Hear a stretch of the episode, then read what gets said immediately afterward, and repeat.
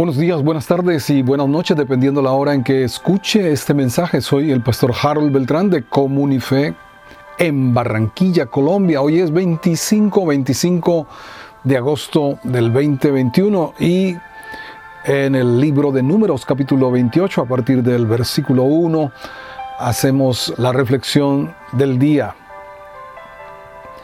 Y a lo largo de este capítulo 28 vamos a encontrar un cronograma un cronograma detallado de las ofrendas que debía presentar Israel a Dios a su tiempo. Muy interesante, dice verso 1, habló Jehová a Moisés diciendo, manda a los hijos de Israel y diles, mi ofrenda, mi pan, con mis ofrendas encendidas en olor grato a mí, guardaréis ofreciéndomelo a su tiempo. En todo este detallado, todo este cronograma, se ve el orden que Dios quería establecer como cultura entre su pueblo. Y para nosotros también es muy importante. El orden agrada a Dios. La Biblia dice en 1 de Corintios 14, 40, hágase todo decentemente y con orden y en orden. ¿Por qué? Porque Dios no es Dios de confusión, sino Dios de paz. Primera de Corintios 14, 33. Y el orden evita la confusión. El, en orden permite paz, tengamos la paz. Entonces, queda establecido que habría ofrendas diarias. Aquí dice en el versículo 3, y le dirás, esta es la ofrenda encendida que ofreceréis a Jehová, dos corderos sin tacha de un año cada día. Será el holocausto continuo. Un cordero ofrecerás por la mañana y el otro cordero ofrecerás a la caída de la tarde. Y con las demás aditamentos de ofrendas que se debía ofrecer cada uno de estos sacrificios. Entonces había ofrendas diarias, pero también ofrendas semanales. Verso 9, más el día de reposo, que es cada semana, dos corderos de un año sin defecto y con los aditamentos de la harina amasada con aceite, como, libación también en el día de reposo. Pero también había ofrendas mensuales. Versículo 11, al comienzo de vuestros meses ofreceréis en holocausto a Jehová dos becerros de la vacada, un carnero, siete corderos de un año sin defecto, y describe cada uno de estos sacrificios, ofrendas, con que iba acompañada. Y dice al final del versículo 14, este es el holocausto de cada mes por todos los meses del año. Pero además había las ofrendas de las fiestas anuales. Empieza con el versículo 16 y habla, pero en el mes primero, a los 14 días del mes, será la Pascua de Jehová. Y se habla a continuación de las distintas fiestas, por lo menos las tres principales fiestas en Israel que eran anuales.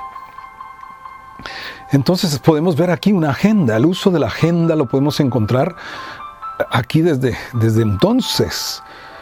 Planeación diaria, planeación ah, semanal, planeación mensual, planeación anual.